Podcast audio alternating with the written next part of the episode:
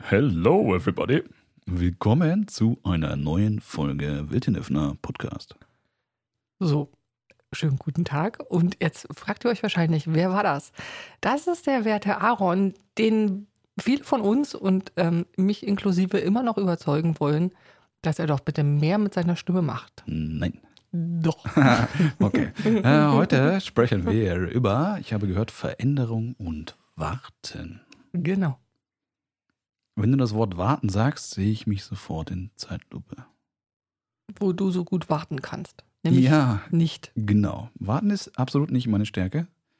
Ähm, ich versuche mich dort immer wieder hin zu trainieren. Damit kann ich witzigerweise Warten sehr oft vermeiden. Wenn ich selber ganz langsam werde, wollen die anderen nicht mehr, dass ich warte. Mhm. Bei dir ist Warten gekoppelt mit Geduld, habe ich so das Gefühl. Ja. Genau. Weswegen Warten und Veränderung?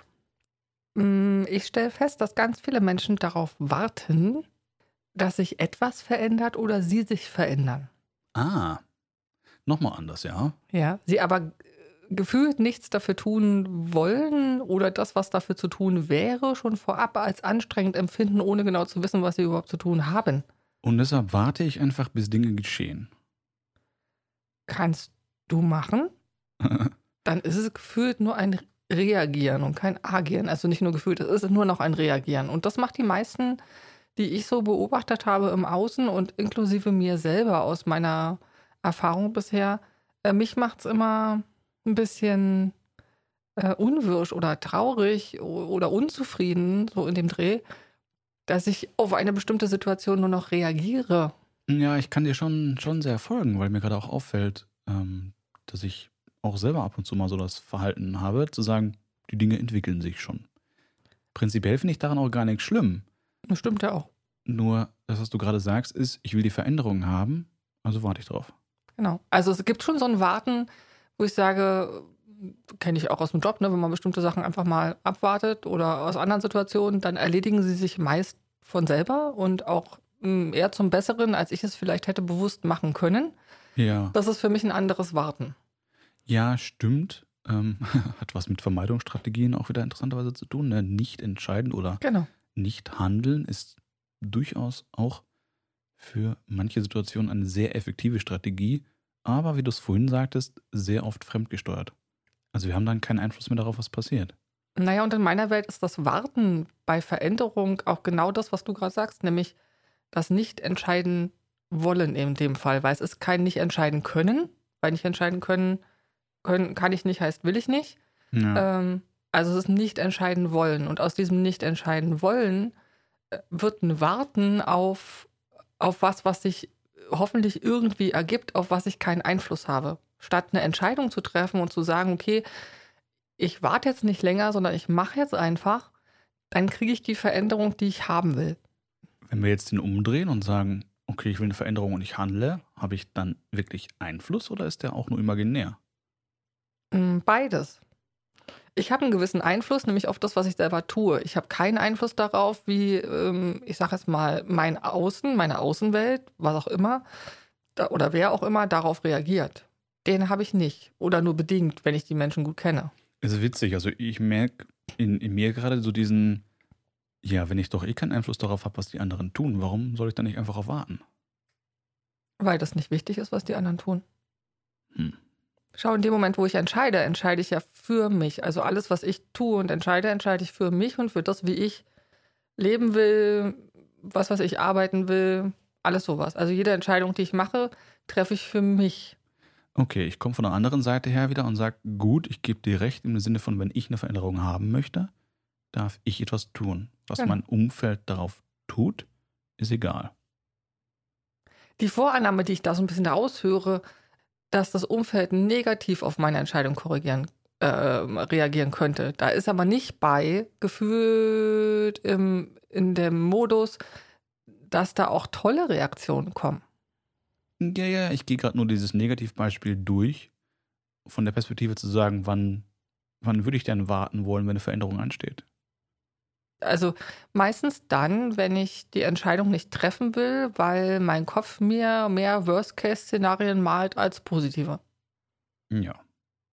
So, dann warte ich. Dann warte ich, mich zu entscheiden und dann warte ich, bis sich irgendwas im Außen verändert, sodass ich dann mich auch verändern kann, weil es ja gefühlt vorher nicht möglich gewesen wäre. Also es sind auf jeden Fall, was ich zwei Dinge, die ich sehe. Einmal ist die Angst, dass die Veränderung, die ich eventuell tun wollen würde, einen anderen Effekt verursacht, den ich haben will. Oder, wie du es gerade im Konkreten sagst, die negative Vorstellung, was im Außen passieren könnte, aufgrund der Veränderung, die ich mir wünsche. Genau.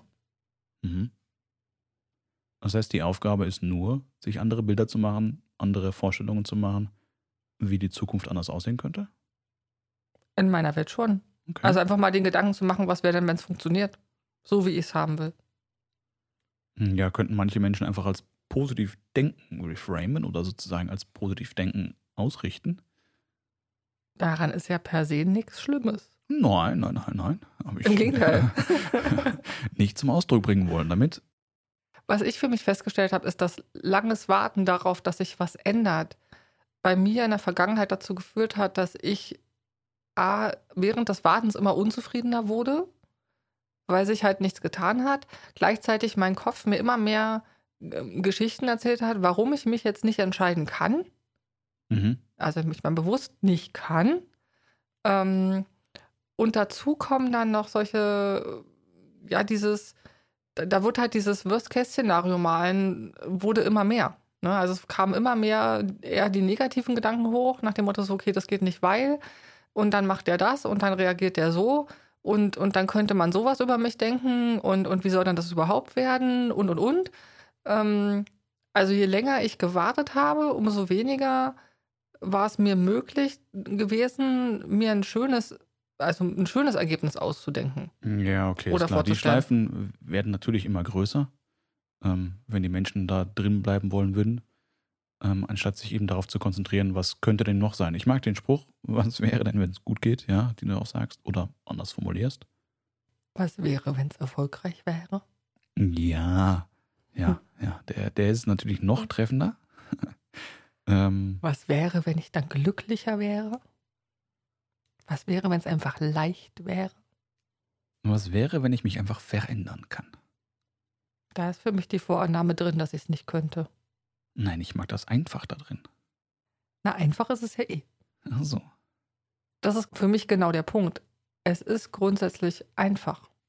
Das, was es uns vom Einfach abhält, ist unser eigener Kopf, unser Ego, wie auch immer man das bezeichnen will. Ich habe für mich damals in den in meinem Leben, wo ich so Umbrüche hatte und wo sich für mich das alles schwer angefühlt hat und ich nicht wusste, okay, was mache ich jetzt, wie entscheide ich jetzt, ähm, Glauben Menschen nicht, dass in der Zukunft durch das Warten etwas leichter wird?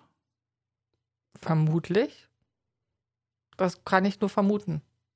Ich spüre denn gerade, dieses Aufschieben hat viel von, vielleicht gibt es dann andere Umstände, die mir diese Entscheidung, diese Veränderung erleichtern.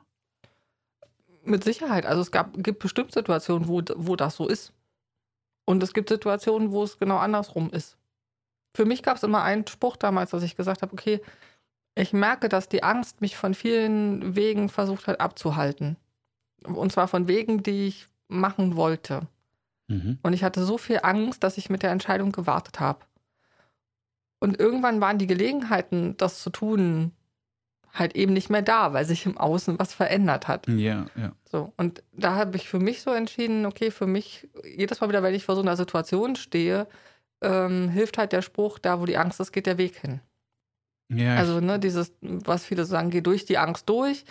Ja, das klingt immer noch für viele ein bisschen heftig, als müssten sie irgendwas bekämpfen. Darum geht es gar nicht in meiner Welt, sondern es geht einfach nur darum, sich einfach zu trauen, diese Entscheidung zu treffen und zu sagen, okay, ich probiere es jetzt einfach mal aus und dann kann ich ja immer noch neu entscheiden, wenn ich festgestellt habe, dass es nicht funktioniert hat. Es gibt für mich dort eine sehr feine Nuance. Das ist ja das, was klassische Therapie immer sagt, dieses stell dich deiner Angst sozusagen, du hast Höhenangst, geh irgendwo hin, wo es hoch ist. Das finde ich den Worst Case ever. also für mich in der Form ist es das auch. Und die Nuance, die ich eben dahinter finde, ist zu sagen, wenn ich Angst vor einer Entscheidung habe, heißt das nicht, dass ich davor irgendwie, also nicht mit Gewalt durchgehen, sondern nur eher hinzugucken, okay, die Angst kann was anderes bedeuten, als ich diese Angst habe, sondern eher, ist es eine Vermeidungsstrategie oder genau ist es etwas, was ich mir im Innerlichen wünsche, aber glaube, dass ich mit scheitern könnte oder was auch immer. Nur die Angst ist nicht das gleiche wie eine Höhenangst und ich soll mich dagegen stellen. Also, ne? Das stimmt. Und ich glaube, da ist diese Nuance von, ich mag den Spruch, da ist, wo die Angst ist, geht der Weg hin, weil es sehr viel Wahrheit für mich auch trägt. Ähm, nur eben mit der feinen Nuance, nicht einfach nur, weil ich Angst habe, dann mit Macht dagegen, weil da ist ja wieder so viel Druck und Zwang dahinter, der bringt es auch nicht. Da gehört für mich dazu, an der Stelle rein zu fühlen. Weil, Ja, weil ja. der, der, für die, die das schon können, weil an der Stelle merke ich schon, wenn es was ist, wo ich hin will, wo ich so ein, so ein Gefühl habe, wie ich habe Schmetterlinge im Bauch, Achterbahn, fahren Achterbahn, wobei ich persönlich nicht gerne Achterbahn fahre, aber wir wissen, ne, was das für ein Gefühl ist.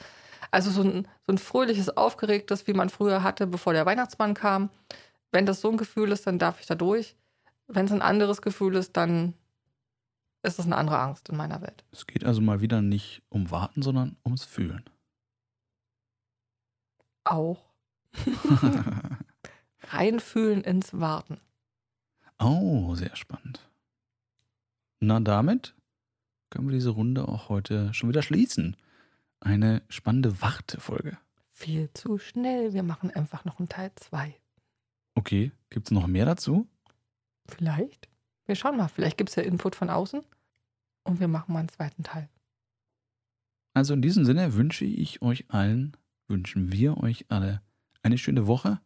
Viel Spaß bei der Veränderung, die jetzt so leicht ist anzugehen. Das wünsche ich euch auch. Und weniger warten. Macht's gut. Tschüss. Tschüss.